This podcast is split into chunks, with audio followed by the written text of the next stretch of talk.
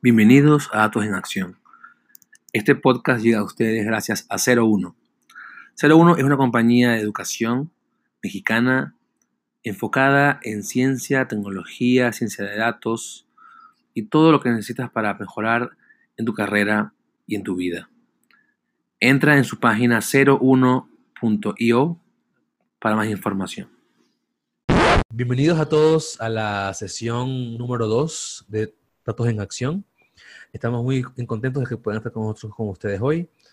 Eh, estamos acompañados de Cinia El Villar, como siempre, y por Pedro Galván, que es nuestro invitado especial del día. Pedro, para quien no lo conozca, eh, es el cofundador y el director de contenidos de tecnología de Software Guru. Y nos va a estar acompañando hoy hablando sobre el ecosistema de ciencia de datos en México y cómo el Data Day eh, ha sido fundamental en su creación y crecimiento. Hola Pedro, ¿cómo estás? Hola, ¿qué tal? ¿Cómo están todos? Eh, buenas tardes o noches o días, depende de dónde estén. Eh, es un gusto estar aquí con ustedes. Entonces, este es el segundo programa. Sí, ¿Sí? vamos arrancandito. Eres nuestro primer invitado, además. Entonces, ah, estamos muy contentos por tenerte. Ser su primer invitado. Eh, hola, bueno, como Fabio ya comentó, eh, soy director de contenidos y tecnología de Software Guru. Software Guru, tal vez algunos nos conozcan. Originalmente comenzamos como una revista eh, dirigida a desarrolladores de software. ya no publicamos la revista. El último número salió en enero de este año, pero seguimos muy activos publicando contenidos, organizando congresos y realmente también en los últimos años eh, hemos entrado bastante al área de, datos. Eh, originalmente nosotros estábamos enfocados más que nada en temas de ingeniería de software y sigue siendo uno de, nuestras verticales de contenido, pero también otra muy importante es datos, tanto data science como data engineering. Eh, entonces, bueno, es un gusto estar aquí con ustedes para platicar también de este, del ecosistema. Yo eh, realmente no soy, no soy datero profesional. Eh, digamos que soy... Pero tú qué eres de... Perdón por interrumpirte, Pedro. ¿Tú qué eres de formación? Eh, yo soy ingeniero electrónico de sistemas Ah, ok. Ah, muy bien. Entonces, estás a cargo de una revista, pero con una formación de ingeniería. Pues. Exacto, sí. y bueno, pero he estado observando justamente como, como organizamos este congreso, que es Data Day, eh, pues parte de lo que yo hago es pues ver qué contenidos vamos a incluir, a quiénes invitar y también al estar invitando gente, eh, tanto para que dé pláticas como para que participe, pues uno se da cuenta de cómo, ahora sí que va detectando patrones de qué tipo de empresas están haciendo qué cosas, este, qué tipo de escuelas y todo esto. Entonces, eh, justamente eso es para platicar hoy.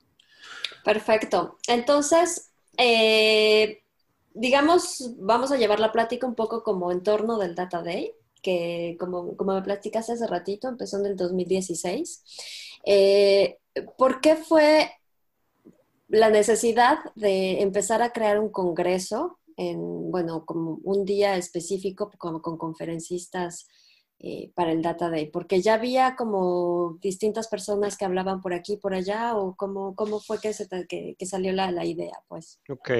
Sí, antes de eso, deja para la gente que no conoce Data Day, nada más como dar la mini explicación. Data Day es un congreso que se hace en Ciudad de México, eh, dirigido a, a, profesionistas de datos. Es el, la próxima edición es ya la próxima semana, el próximo jueves, el 21 de marzo y ya va a ser el, cuarto año. Quienes quieran conocer más, más al respecto pueden visitar sg.com.mx, diagonal data day. Eh, pero bueno, habiendo dicho eso, ahora sí. Eh, ¿Por qué empezamos a, hacer esto? Em, realmente creo que desde hace, ustedes, ustedes saben más, pero creo que desde hace varios años y especialmente los últimos cinco años, em, realmente cuando empezó todo el tema de, ah, Big Data y Big Data y Big Data, bueno, no cuando empezó, pero cuando estaba en su apogeo, este, el ruido de Big Data, pues hubo un acercamiento importante entre eh, gente de, software y datos, ¿no? Y, hubo ahí cierta intersección. Entonces nosotros vimos, vimos esa vertical, nosotros como medio, este, en la revista y en el sitio web y los eventos que hacemos, siempre nuestro enfoque ha sido enfocado a profesionistas, ¿no? O sea, los practitioners, o sea, la gente que pues, de eso vive, ¿no? Eh, no es tanto a altos ejecutivos, ni es tanto para como entusiastas, sino como gente que pues, se gana la vida haciendo esto. Técnicos, pues, ¿no? o sea, en la parte técnica de ingeniería de software. Entonces, tanto en ingeniería de software y en la parte de datos, pues dijimos, hoy vamos a hacer un evento para esto, para, o sea, con el mismo sabor que manejamos siempre en Software Guru, que es hacia los profesionistas, y con este enfoque eh, objetivo y neutral, ¿no? Que buscamos siempre dar, que es este como, ah, pues sí, o sea, hay, tendencias y hay herramientas, pero, pero pues ahora sí que ni hay silver bullets, ni, ni todo, o sea, no dejarnos acarrear por, ay, sí, todo se resuelve de esta forma o con esta magia, con esta herramienta, ¿no? Pero Pedro, aquí una pregunta, el primer evento que organiza Sobre Guru fue entonces el Data Day. Eh, bueno, no, congresos de desarrollo de software desde 2006 hacemos, o sea, ah, software. El de datos, el eh, Data Day fue el primero en 2016, pero desde 2006 hemos organizado congresos y hackathons y enfocados a, distintas temáticas. Eh, Oye, Pedro, y dime, algo, el, porque es algo que pasa en todas ¿Cómo lo hiciste? porque tú partes, digamos, como desde, desde la ingeniería de software. ¿Cómo lograste tener como un público más del lado físico-matemático? Ok. o sea, ¿cómo lograste esta inercia? Porque sí, que sí, que sí, que sí funcione bien, que es lo que yo he visto en el, en el Data Day, que sí hay panelistas que vienen con los, los dos diferentes backgrounds, que son los dos grandes de, de la Data Science eh, ¿cómo? Porque no es, no es fácil. Yo, no, no, es fácil. La verdad es que desde el primer año que lo hicimos, como que me dijimos, a ver qué pasa, ahora sí que a, ver quiénes llegan. Eh, la verdad es que nosotros, em, desde el primer año, siempre, digo, la verdad es que somos bastante abiertos, somos una empresa pequeña, entonces sabemos que solos no, no vamos a poder hacer todo. Desde el primer año, eh, digamos que colaboramos y nos apoyamos de eh, comunidades como DataPub, este, y organismos como SocialTIC, este, digamos que gente, comunidades y, comunidades y organismos, digamos, de dateros, eh, hicimos mancuerna con ellos para decir, oigan, pues estamos haciendo este evento, pues nos encantaría que colaboren, ¿qué hacemos? ¿no? Y de hecho, eh, Jesús Ramos, que, es de, de DataPub, es el chair de contenido de Data Day, ¿no? O sea, es quien nos ayuda también a invitar, a definir temas y todo esto.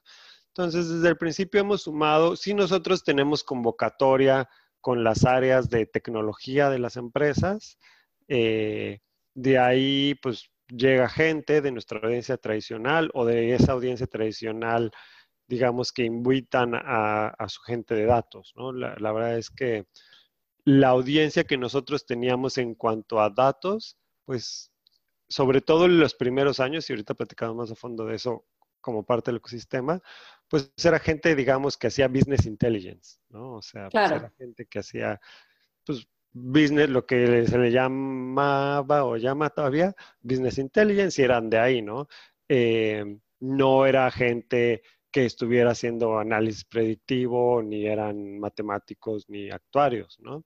Era gente que pues había estudiado algo de informática o tenía una formación de, más de ese tipo y está en área de BI, pero estaban en ese camino de, querer entrarle a los datos más en serio, ¿no? O sea, a lo que se estaba viniendo. Eh, entonces, esa fue, digamos que la parte de audiencia que nosotros pusimos y bueno, pues vía difusión, vía apoyarnos con aliados, eh, llegó la parte más de ciencias este, y de matemáticos, esa parte de la audiencia, y de conferencistas sobre todo, eh, logramos, pues logramos que se sumaran. Ok.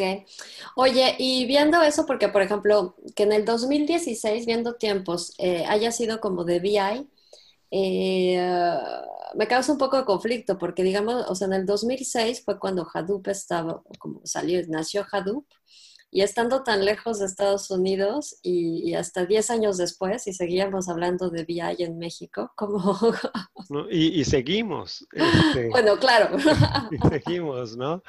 Pues lo que pasa es que las empresas se, depende, más allá de que se muevan lento las cosas o no, las tecnologías, más bien es la necesidad. Yo realmente hasta, hasta hace pocos años, realmente en México, o sea, yo creo que a partir de los últimos tres años tal vez, he visto que realmente las empresas vean, busquen generar negocio o, realmente innovar por medio de datos, ¿no? O sea, generar value streams por medio de datos. Este, hasta hace unos cinco años, la gran mayoría de las empresas en México, pues datos era, era reporteo, ¿no? O sea, es, ah, pues el cubo y el reporte, este, y es nada más para eso, para reportar qué está pasando. Eh, Pero tiene que ver también, creo, eso con el boom que hubo, ¿no? O sea, aunque sí es cierto que hace muchos años están estas tecnologías, a nivel mundial, desde los últimos cuatro o cinco años, es que en realidad estuvo el boom mundial de ciencia de datos.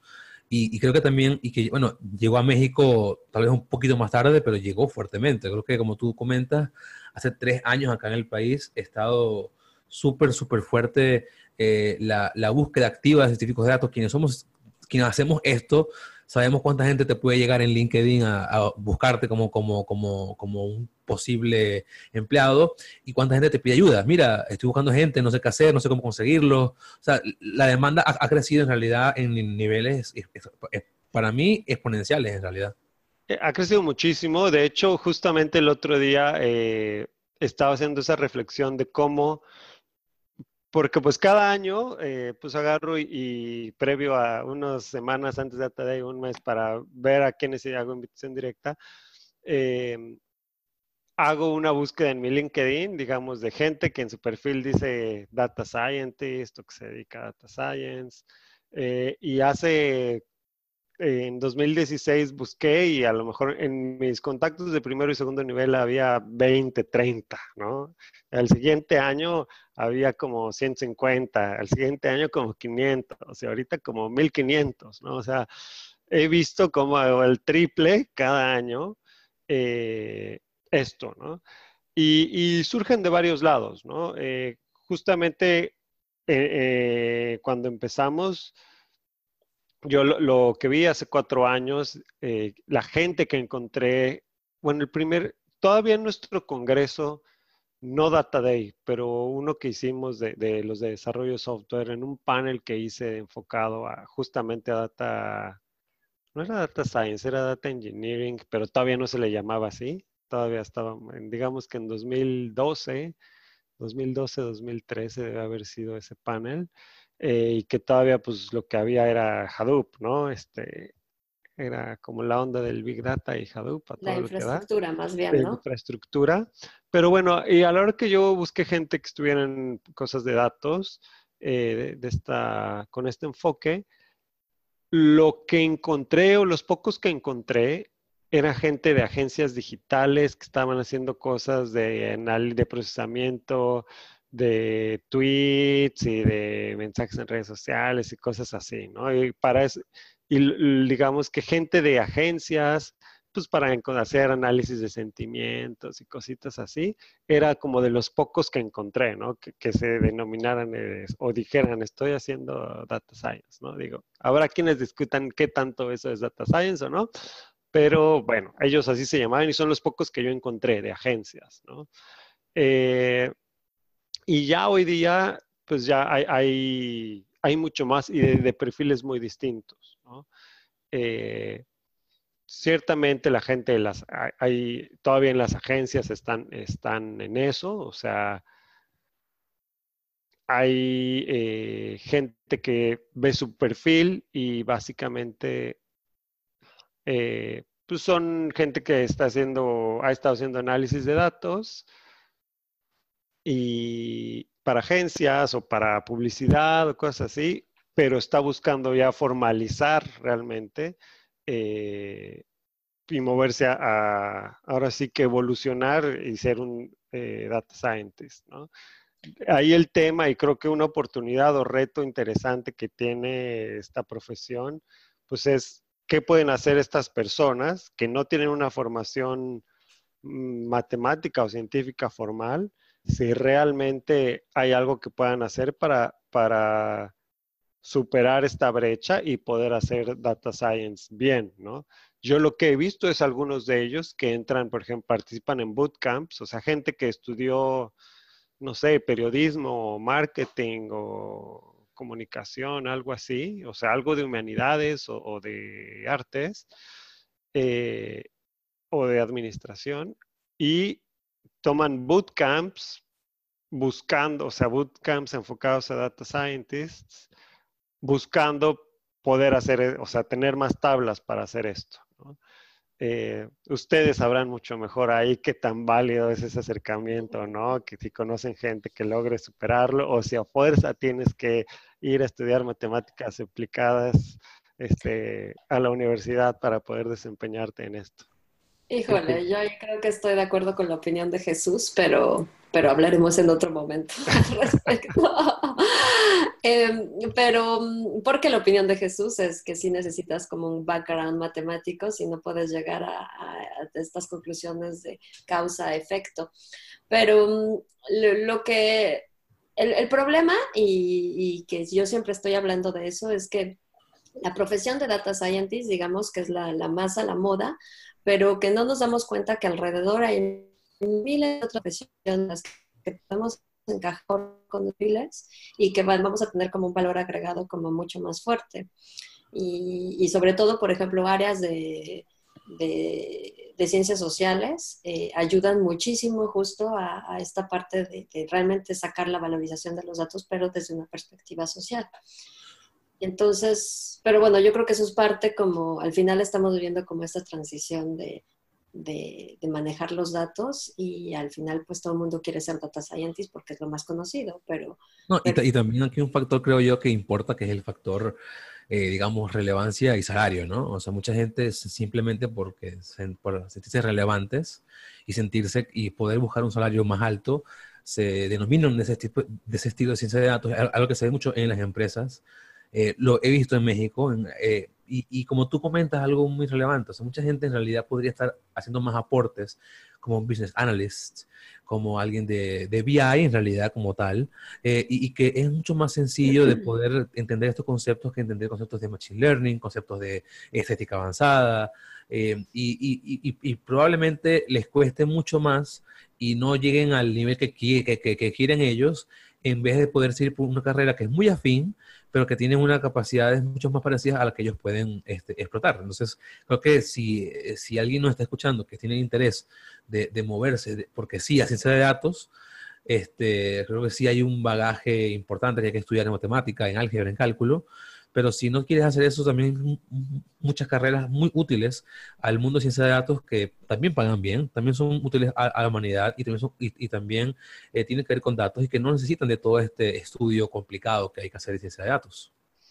Fíjate que eh, tienen razón ahorita que, este, que lo comentan y lo ponen así. Por ejemplo, para mí, yo, yo como veo eso es, todavía hace, no sé, incluso todavía hace unos tres años, donde, pues sí, ahora data scientist, y se acuerdan, ¿no? Que hasta había los diagramas estos de Ben, que, ay, sí, un data scientist está, no me acuerdo, desarrollo de software y matemáticas. Y tal. Que los odio, por cierto. sí, pero bueno, estaba esto, y entonces eh, se pensaba que el perfil de data scientist era este ser todólogo, todólogo unicornio. unicornio, ¿no? Eh, y yo veía mucha gente de software, o sea, que eran, que eran de software y que pues sí, o sea, se ponían, ah, soy data scientist, pero pues realmente lo que hacían era temas de, este, de infraestructura y de procesamiento de datos a gran escala, ¿no? Y cuando hace unos años que agarró y se dijo, ok, eso es data engineering en realidad, este, y hay un perfil de data engineer que es valioso y mira tal, ya muchos como que han dicho, ah, no, sí, yo lo que hago es data engineering, ¿no? Yo soy data engineer y pues a todos sirve eso, ¿no? Tanto esas personas tienen un path más claro y tienen más claro el, valor que aportan en un equipo de, datos, eh, como pues otros entienden mejor qué hacen ellos, ¿no?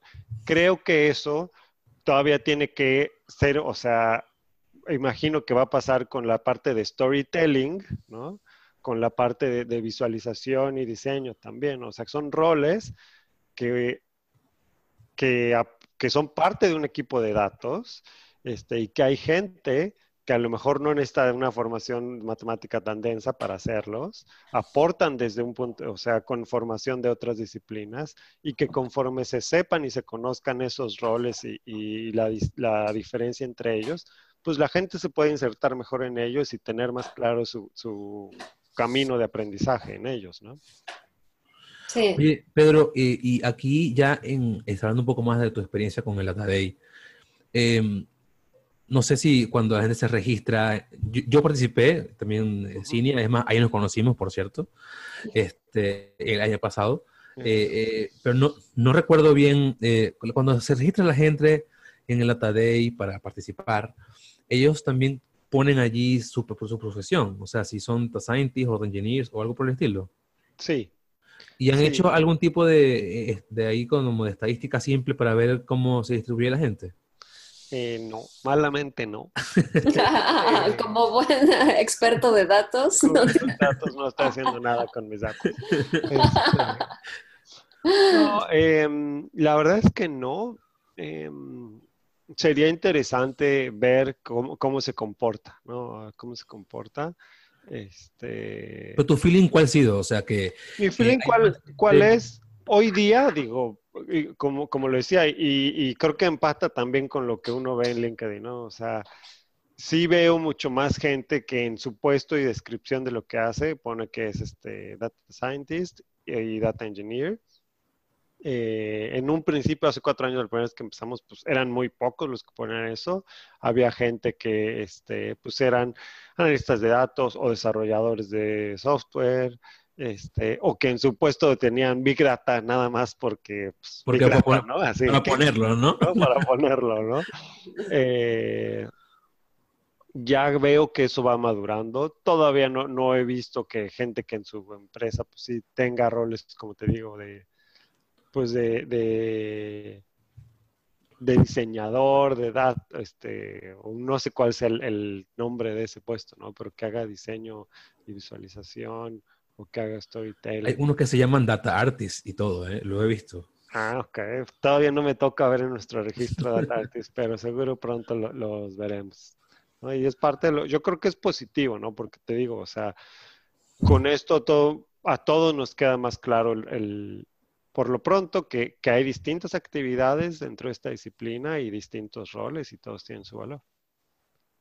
Oye, y, y, y cuéntanos como mm, la evolución de las temáticas de las conferencias de cuatro años para acá, eh, cómo han, ido evolucionando, porque me imagino que es como un reflejo directamente de, las problemáticas que van teniendo también las empresas y, la gente que se dedica pues a ciencia de datos.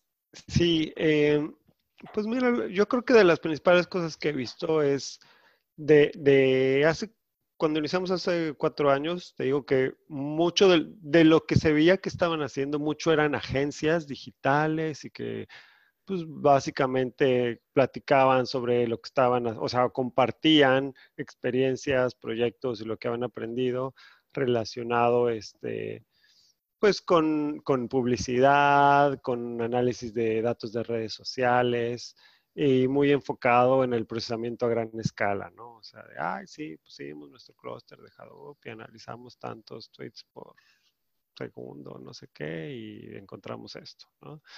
Eh, y le generamos tantas branding más al cliente. Eh, ahora ya lo que veo son cosas mucho más enfocadas en negocio. Eh, como se podrán imaginar, eh, pues las verticales que están ahí más metidas y eso se refleja en los contenidos y en los participantes de Data Day son gente de sector eh, financiero y retail. Al, menos en México es de los que están hoy día más, más activos usando, este, analizando datos.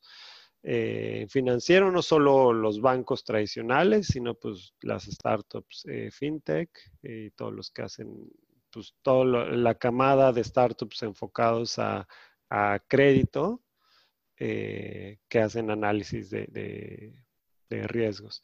Y del lado de retail, por el lado, tanto por el lado de logística como por el lado de, conocimiento del cliente.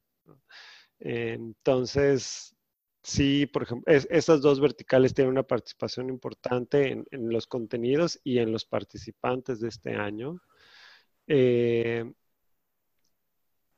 es creo que yo lo, que más podría como comentar ahorita, ¿no? y, en general de temas o de tecnologías, pues bueno, todavía, eh, sí, o sea, hace cuatro años, pues era hasta el, digo, ustedes saben cómo ha ido cambiando, ¿no? Creo que es así como que, ah, pues eh, de Big Data pasó a Predictive Analytics, pasó luego a Machine Learning y ahora está Artificial Intelligence, ¿no? Y pues ya uno no sabe cuál es cuál. Este, qué tanto es que el término esté de moda y qué tanto es que realmente si se están haciendo cosas distintas, eso se lo dejo a ustedes. Pero yo al menos la tendencia desde, o sea, lo que veo, detectando tendencias, es eso lo que veo, ¿no? O sea, cómo ha pasado de, ah, primero todos dicen, este, Big Data y luego todos dicen Predictive Analytics, luego todo es Machine Learning y ahora todo es AI. Ok.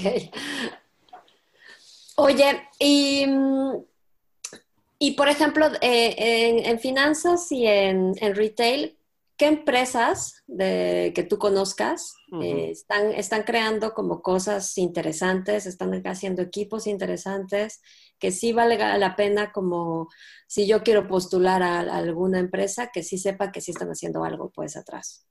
Haciendo cosas interesantes, mira, em, de, de, lo que yo veo, eh, BBVA, pues sí, sí están bastante este, activos y están haciendo buenos equipos. Y Ellos tienen su producto, ¿no? Además, que se llama Datio. Ah, ajá, tienen a... Eh, eh, ahí, bueno, yo trabajaba en BBVA, si quieren, luego hablamos, pero Datio es una empresa aparte de BBVA, ¿eh? O sea... Pero sí la compraron, ¿no? o sea, tiene como no, la crearon de cero. Es una unión que hubo entre Stratio y BBVA y es como el, el, el, Cloudera interno de, de, BBVA. Ok. Sí, están ellos que yo creo que son de los que empezaron antes y más agresivos. Em, otros bancos, por ejemplo, Citi, le está entrando eh, ya más en serio, está formando un área de Machine Learning, eh, trayendo gente de buen nivel para formarla. Eh, de las startups, Quesky y Confío son de las que más eh, le meten, yo creo, o sea, de las startups fintech, tanto Quesky como Confío son de las que yo veo. Eh, banco tradicional también Santander, de hecho Santander ahora para Data Day manda, van como 20 personas creo de, Santander, de allá de, Querétaro, de la gente que tienen en Querétaro. de Isban, ¿no? Se llama, creo. Ajá, entre Isban y Produban y Santander Global Tech y ya no me acuerdo, pero hay la mezcla de, empresas que tienen ahí en Querétaro. Em, de retail, pues Walmart le ha estado, eh, ya está más agresivo, se ha enterado un poco, ya está más agresivo, ya que ahorita tienen este, lo que era Walmart Labs, que ahora creo que es Walmart Global Technology Services. Eh, ya tienen un, equipo de, o sea, no del Walmart tradicional, sino de este brazo de, tecnología y datos, este, enfocado a transformación digital, que es Walmart GTS. Ya tienen un equipo en México y están agresivos, están haciendo cosas interesantes.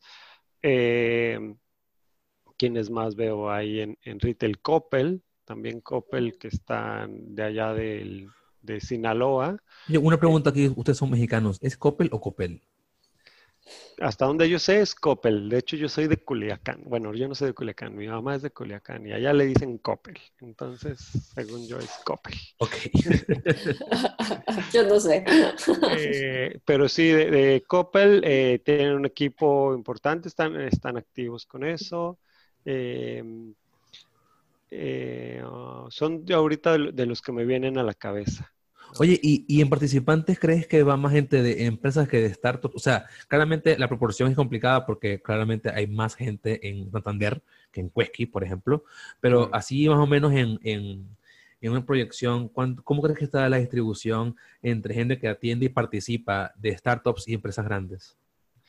Em, va más de empresas grandes, yo sé que sí, trabaja más gente en empresas grandes, pero tradicionalmente, al menos en, nuestros congresos, eh, que, son de paga, o sea, si hay que pagar para ir, eh, las empresas, los corporativos están más acostumbrados a pagar capacitación y mandar equipos, o sea, mandar varias gente.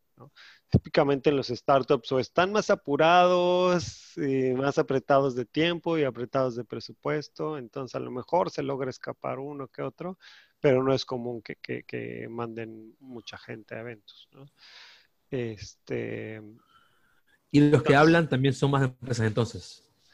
De los que eh, hablan es al revés, ahí eh, los que hablan es, es más o consultores independientes, muchos son consultores independientes y algunos son de, startups fintech, ¿no? O sea, por ejemplo, pues hay un, uno es de los que va a participar, es de de Quesky, uno de los conferencistas, otro es de, híjole, creo que hay alguien de Cubo, pero no, no, no me acuerdo 100% ahorita, pero sí, eh, de corporativos es, es más común que, participen de, FinTech. Recibimos un par de, de hecho hay un conferencista que es de Concrédito, que bueno, es, sería un, corporativo de habría que evaluar si con crédito qué es, si corporativo o fintech o qué. Eh, y justamente la gente de Coppel eh, no participaron como conferencistas, pero nos enviaron algunas buenas propuestas. Vamos a ver si pueden estar el año que viene. Eh, entonces, sí, esos son de los de la parte corporativos, pero en general son consultores independientes, investigadores, y eh, startups. La verdad es que es más común que se animen a hablar. Es raro que gente de un corporativo se anime, participe en un call for papers y, se aviente. No, no es tan común. No, no es algo a lo que están acostumbrados. Creo que apenas está empezando a dar. Ok. Oye, y regresando a las empresas, tengo como, como una pregunta, bueno, tal vez para también para ti, Fabio. Eh, ¿Qué es lo que están haciendo ahorita las empresas? ¿Son, son más como consumidores de, tecnología o, ellos crean sus propias tecnologías? En términos, por ejemplo, en SaaS o on-premise. Si quieres conmigo, yo, Pedro. No, tú toma, Fabio. Creo que tú tienes más visibilidad a eso. Eh, no, yo, yo, creo que aquí depende de dos factores. El principal es el factor dinero, ¿no? Este, quien tenga dinero y sea grande, mucha gente prefiere eh, comprar soluciones que estén hechas para muchos aspectos. Este, pero, y, y el otro factor creo que sería la importancia que le den en la empresa a la investigación. Eso, lo, eso lo, comento porque, por ejemplo, cuando yo estaba en, en BBVA, BBVA es, le, le, apuestan mucho en realidad a la investigación. Y, y, por eso fue que se creó Datio. Porque ellos podían comprar, o sea, algo, o sea, tener un Cloudera o tener algo que ya estaba prehecho, pero les interesó tanto en realidad poder construir algo adecuado a sus necesidades que, que se creó Datio. Y como ella, hay otras empresas, o sea, si ponemos, si ponemos a vernos en, no en México, sino a nivel mundial, muchas empresas grandes han creado sus propias plataformas para hacer ciencia de datos. Creo que aquí en México, eh, por, por la cuestión de que eh, la gente está más apurada en, sacar productos de calidad rápido, o sea, que el, que el, time to market sea corto de los productos, de, la, de los que están construyendo, prefieren este, comprar soluciones que estén prehechas o que les ayuden por lo menos a, los científicos de datos en, en, trabajar. Creo que también ha habido un gran shift, un gran cambio hacia el open source a, a nivel nacional. Ah, eso está bien creo que es muy importante eso y que los últimos dos años ha sido muy fuerte el cambio. Gente que tenía, que no pensaba jamás en su vida irse de SaaS, por ejemplo, hoy está considerando comprar, este, usar este, Spark o Hadoop o IR. Y eso también creo que tiene que ver con que los que estamos estudiando, o sea, los, jóvenes que están estudiando, están estudiando este, eh, Python y R. Entonces, es complicado que cuando la gente esté estudiando estas, estas dos lenguajes y, estos, y, este ecosistema de, herramientas, entren a trabajar en, empresas que solamente utilicen herramientas institucionales. Entonces, como que mucha gente está siendo presionada también porque no consiguen gente que ya sea joven y que le interese trabajar en herramientas como SAS, como SPSS. Entonces, no es que sean malas, son también muy buenas, pero la, la, comunidad está yéndose muy fuertemente al open source y creo que está obligando a eso a las empresas también a pensar en irse a open source y, y eso también está creando todo un nuevo mundo de nuevas empresas grandes que, que, están, que están, como que eh, agarrando pedazos de open source y creando este, como, como Cloudera lo hizo. Cloudera en realidad es, está pegando todo que es open source y te, y te vende en realidad el servicio. Sí, sí, claro, es el mismo modelo que Red Hat para Linux. Ajá, correcto. Sí, o sea, se están vendiendo, o sea, ellos te hacen, el, o sea, en realidad es un gran favor que, que y, y, no es tan caro como otras plataformas, porque, porque dependen en realidad de mucho open source. Y también está DataIQ, H2O, DataRobot. O sea, hay como una tendencia súper fuerte hoy en día a nivel mundial y aquí en México somos, somos consumidores en gran parte y los constructores que están haciéndolo en realidad muy pocos piensan en hacerlo también open source. Eso también es importante, ¿no? Mucha gente si se pone a comparar con Google, con, con algunas de estas herramientas que ellos construyen las van a liberar, o, como Google, por ejemplo. En México es muy poco probable que eso ocurra. También porque tenemos políticas más fuertes, creo yo. Creo que hay como políticas empresariales más, más, eh, más rudas eh, y que estamos acostumbrados al mundo libre. Entonces creo que también eso influye mucho en la capacidad de adopción y en la capacidad de entrega. Bueno, que por ejemplo, ahorita que mencionaste Cloudera, también a, mí me preocupan, no sé eh, ustedes, la, la, unión de Hortonworks y Cloudera, porque eso se hace como un monopolio enorme, pero bueno. Ya se hizo, por cierto, pero bueno. no sé si en México ya se hizo, porque va por regiones, lo que había entendido. Eh, ya, o sea, si te digo, mi, mi, empresa es partner de Cloudera y ya nos han, están llegando algunos webinars y eso que como que para, ¿no? para, van a haber cambios. O sea, creo que viene muy pronto entonces. Ok.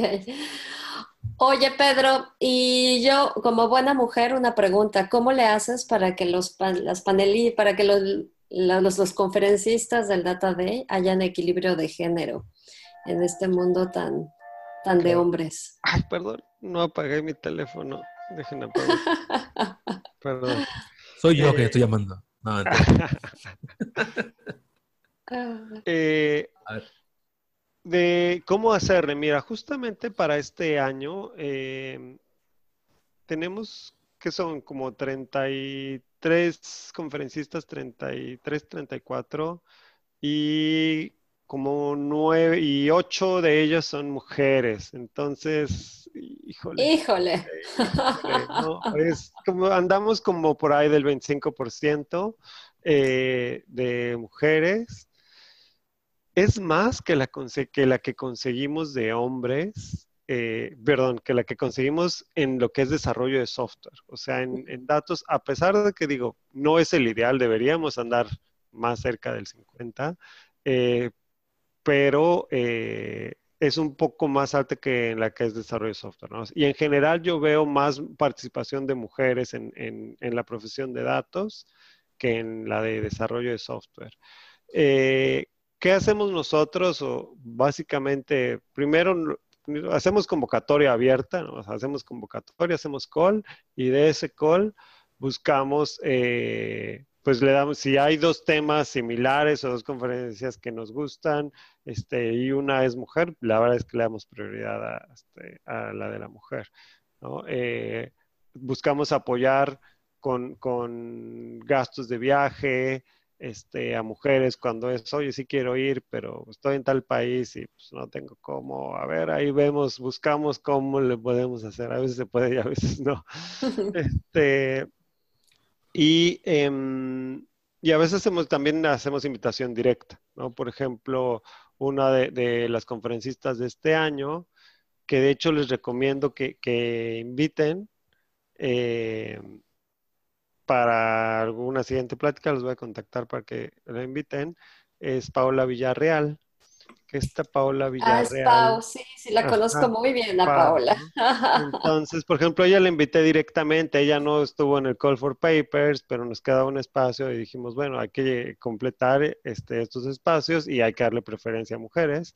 Entonces dije, ah, esta Paola justo se estaba estrenando eh, coordinadora de ciencia de datos en CONACIT este, pues le dije, oye, ¿qué onda? Kylie.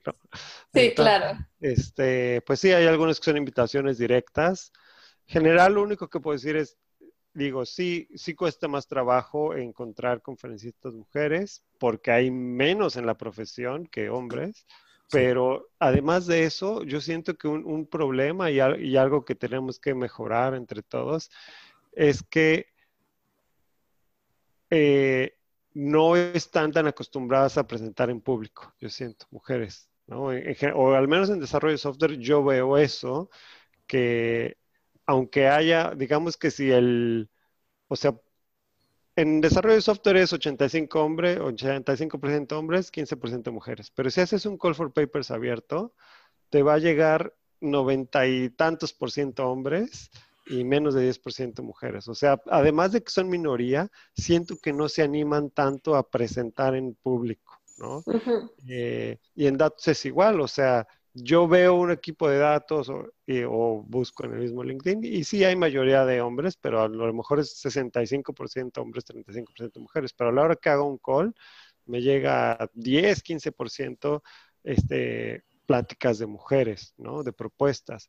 Entonces ahí digo, sé que a nivel, y no es un problema local o de México nosotros, es un problema general que ha habido este mismo, pues ahora sí que entre nosotros nada más nos apoyamos hombres en cierta forma o no sé, pero por eso hay iniciativas para ayudar a mujeres desde coacharlas, este, ayudarlas a presentar, a preparar una propuesta para un call for papers, eh, dar tips de presentar. Y creo que en México eso ya va agarrando, ya hay varias comunidades o sea, de, mujeres en tecnología y también en datos. Están las chicas de Women in Data, este, que están ahora sí que animando a las mujeres a ello. O sea, presenten, compartan lo que están haciendo este, y cocheándolas y apoyándolas para que manden propuestas a congresos ya más grandes como el nuestro o en otros países. Entonces, espero que poco a poco eso pues, mejore.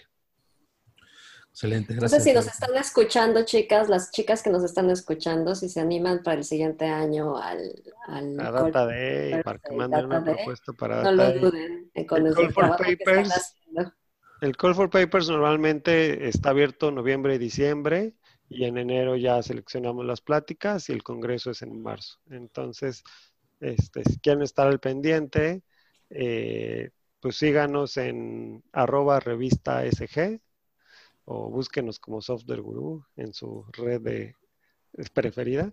Eh, y sí, en, noviembre normalmente lanzamos el, Call for Papers. Y durante el año, algo que hemos estado haciendo eh, con un, poco más frecuente, hacemos, o sea, porque el Data Day solo hacemos una vez al año en marzo, pero algo que sí estamos haciendo más, como cada tres meses, son Datatons. Eh, entonces, eh, también las invito, las y los invito a que echen un ojo a, los datatons que hacemos. Eso es, la participación es gratuita, más bien ahí son patrocinados por empresas. Y es un fenómeno que se está empezando a dar en México, ¿no? Y a lo mejor nada más sobre el ecosistema, algo que comentar ahí. Algo de lo que veo es que ya hay varias empresas que o están empezando a hacer retos en Kaggle o quieren hacer su propio, este, pues, sus propios retos, ¿no? En, un, en un Kaggle local. Este, ¿Cómo puede enterarse la gente de, de esto también, Pedro?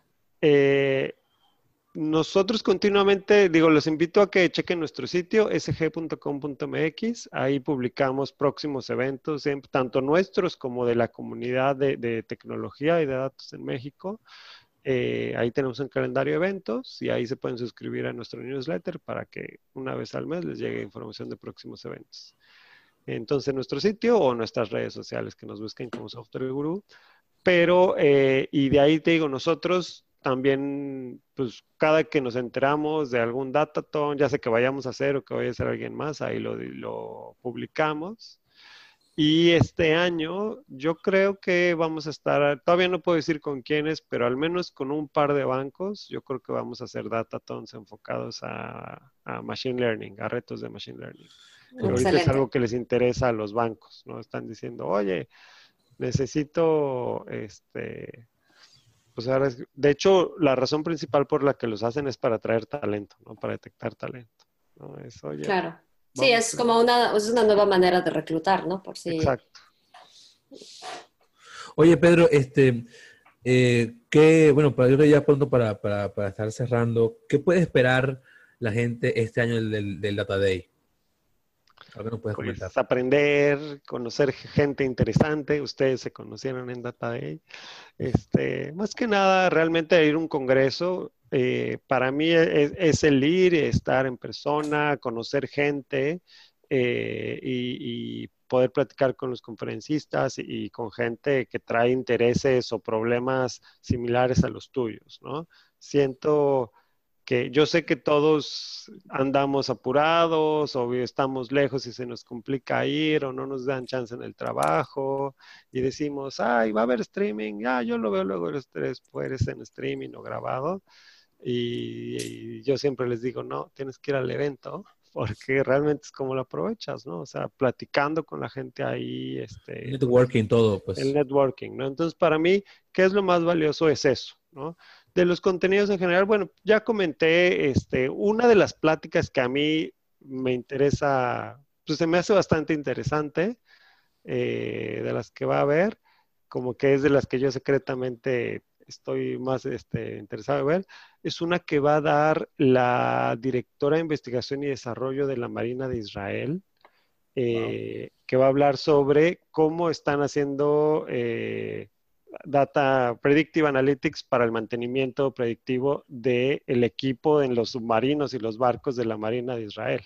¿no? Oh, excelente. Entonces está súper interesante. Esa llegó directo por el Call for Papers, o sea, pusimos nuestro Call for Papers en, en una plataforma en papercall.io y esa fue de las que llegó y dijimos, wow, qué buena onda que está una mujer este, de Israel, te digo, directora de, de RD de la Marina de Israel, que está haciendo esto, venga a platicar.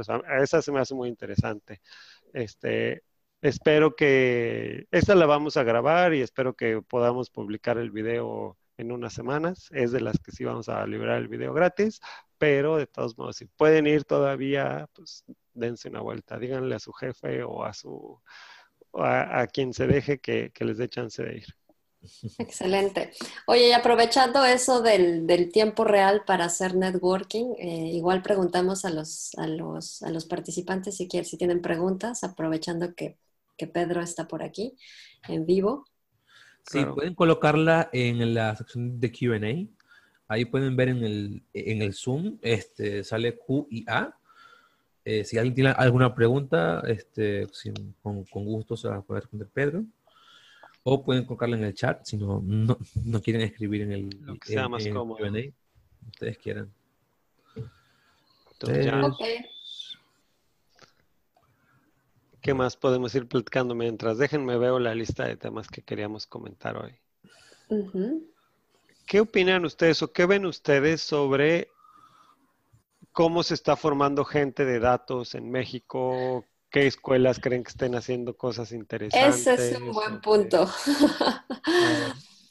Eh, pues según yo que veo, que veo de lejos lo que pasa, los, la- los primeros que estaban formando era el ITAM, ¿no? Sí. Directamente como ciencia de datos.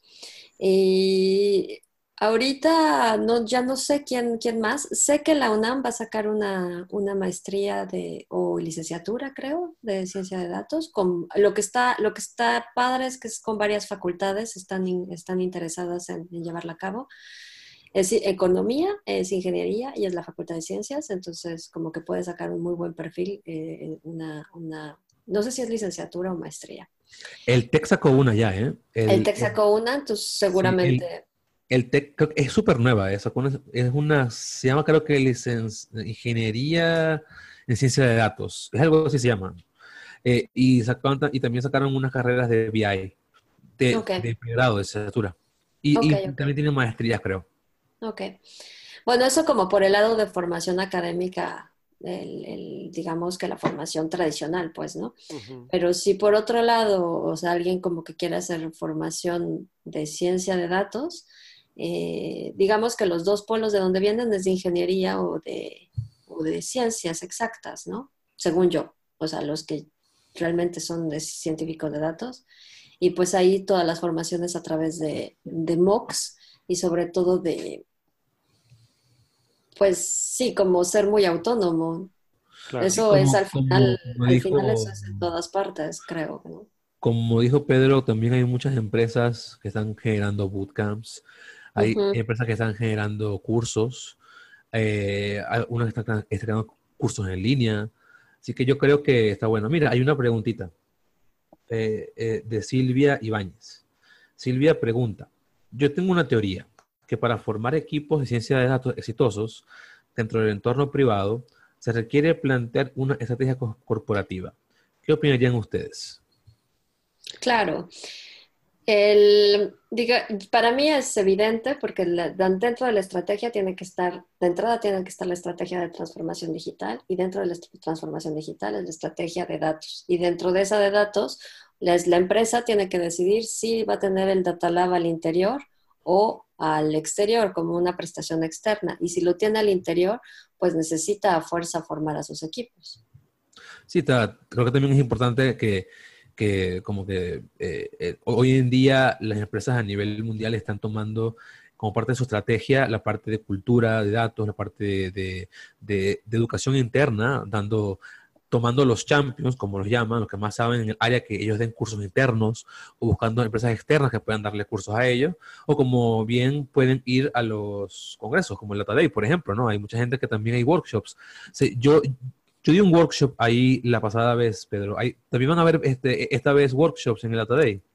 Sí, hay este Hanson Labs, eh, hay uno de Uf, hay uno usando, ¿cómo se llama? Huerca, Huerca, Huaca, ustedes saben más. ¿Hueca? Hueca.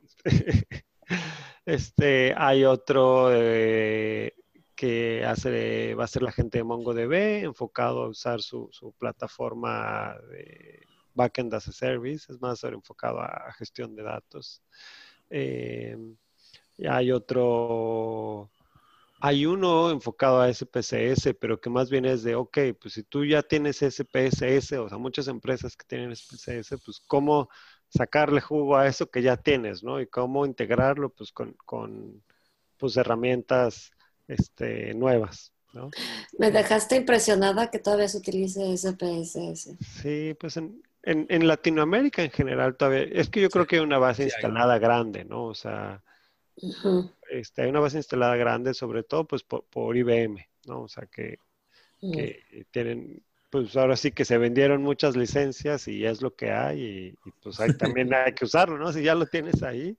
Este, bueno, eh, fíjense que nada más antes de, de, pasar, no sé si, bueno, vi que hay una pregunta preguntando, una pregunta sobre el video y van a decir que sí, que van a dar los, los links de la grabación.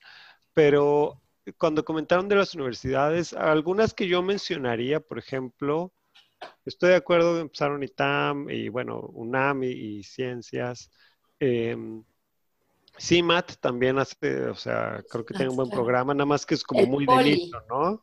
El este poli, el, el Simvestab, la verdad es que tienen un nivel muy, muy, muy bueno. ¿Pero hay ciencia de datos en el Simvestab? No, no hay ciencia de datos, pero hay inteligencia artificial. Ah, ok. Como maestría. Exacto. Y de, según yo, lo de, los de CIMAT es matemáticas aplicadas, ¿no? Los que allá en Guanajuato, los del centro de, ah, pues de hecho sí, es Centro de, Investigación de Matemáticas Aplicadas a la Tecnología. Eh, algún fenómeno que yo vi ahora que estuve buscando en LinkedIn, me encontré mucha gente, muchos chicos de la FESA Catlán, este, nuevos ahora sí, recién salidos, este, pero como una camada de chicos de la FESA Catlán, que este, pues como que le entraron, como que siento que la a lo mejor hay algunos buenos maestros ahí que lo están ayudando y empujando y formando eso, pero vi varios este, recién egresados que están entrando a la FESA Catlán. ¿Sabes qué creo que puede hacer? Que en FESA Catlán hay una carrera que se llama Matemáticas Aplicadas. Y e, históricamente era Matemáticas Aplicadas a Cómputo. Esto lo sé porque mi papá era, era investigador justo en esta carrera antes. Entonces, seguramente esto se transformó un poco en ciencia de datos. Vi, de esos y de actuaría de la FESA Catlán. Mm, ok. El IMAS, obviamente. Yo también soy egresada del IMAS.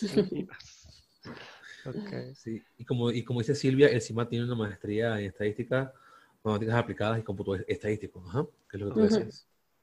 Perfecto. Oye, yo creo que igualito esto está cambiando fuertemente también e, en línea y si hacemos una encuesta en México ahorita, yo no creo que sea tan, tan descabellado pensar que al menos el 50% de la gente que está trabajando en ciencia de datos se formó, aunque tienen carreras de ingeniería o lo que sea, en, Internet.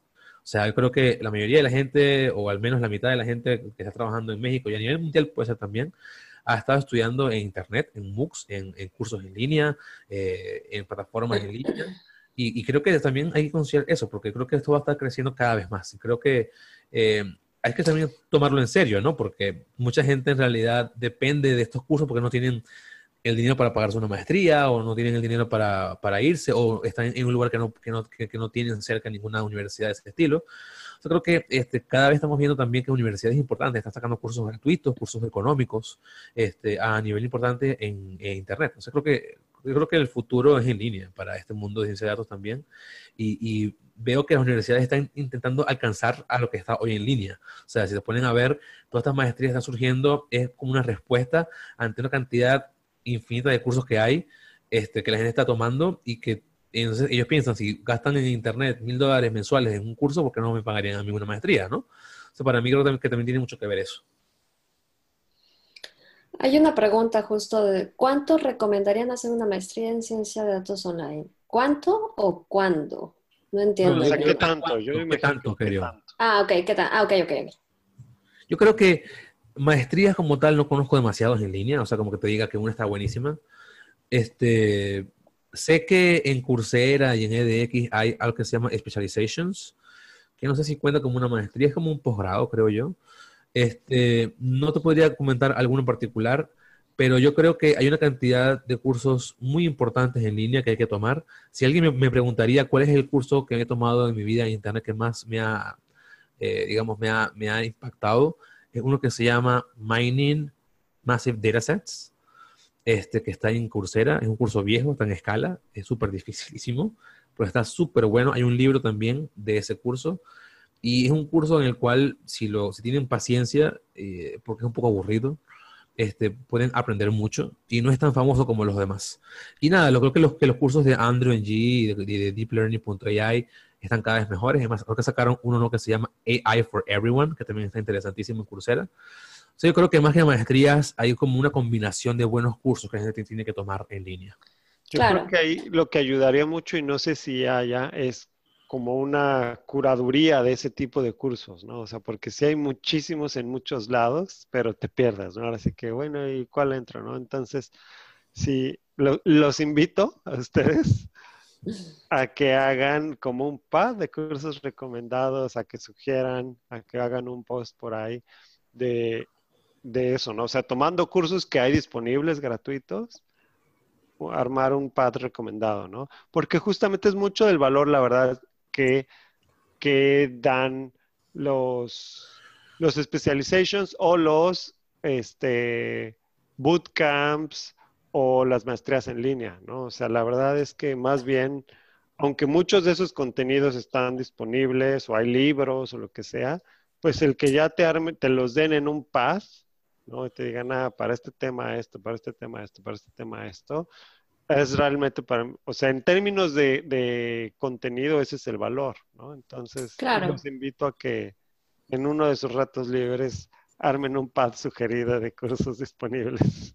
Y sobre todo porque la demanda existe y, la y esta demanda las, las universidades no la van a poder cubrir, entonces... No la están pudiendo cubrir y te digo, este, yo, o sea, en, el primer batch que había de, gente de datos, eh, pues ahora sí que jalamos gente de, como industria, jalamos gente de actuaría y matemáticas aplicadas, ¿no? Pero pues ya los que había disponibles ya nos los acabamos. Luego, este, algunos de, la, de desarrollo de software que le, ahora sí que aprendieron o reforzaron sus matemáticas, también ya los jalamos y de todos modos esos están agotados porque hay bastante demanda de desarrolladores de software también. Entonces, de ahí no, no se van a conseguir más, ¿no? Eh, y ahorita lo que yo estoy viendo es eso, o sea, gente de otras carreras que está entrándole a datos que no van a volver a ir a la universidad, no se van a echar una carrera de cuatro años en la universidad, pero pues quieren aprender, ¿no? O sea, o tienen algo de bases y este, pues quieren cubrir esos huecos, ¿no? Entonces, sí, la, parte de los cursos en línea o bootcamps, eh, pues como todo hay algunos, algunos buenos, otros no tan buenos, pero sí, yo creo que gente como ustedes que saben del tema ayudaría mucho que, que que ayudaran a asesorar sobre un path de esto, ¿no? Para, sí, sobre todo también como para lanzarse sobre buenas bases y, y, con las buenas cuestiones éticas, etcétera, etcétera, de trabajar con los datos también de acuerdo. Bueno, pues yo creo que ya nos pasamos, ¿no? De tiempo. Un poquito. Sí, bueno, Pedro, te agradecemos muchísimo eh, tu tiempo por estar acá con nosotros. Les recordamos a los que están escuchando en este momento que esto va a estar, esto está siendo grabado y lo van a poder escuchar en Spotify, en su, en, si buscan en Spotify Datos en Acción, pueden buscar también el primer episodio y este y todos los que vienen después. Este, vamos a, compartir en nuestras redes sociales el link para que puedan estudiarlo luego. Y eh, bueno, estamos a la orden para cualquier tipo de duda que tengan en las redes de Cinia, la, este, mis redes y las redes de Pedro. Ahí les puse el link, los veo en SGCOMX Data Day y pueden... Es el próximo jueves. Eh, es el próximo jueves. El jueves 21. Ajá. Este, mensajearme en arroba Pedro GK. Bueno, en Twitter eh, o en la mayoría de las redes me encuentran como Pedro GK por si quieren mandarme un mensaje o algo.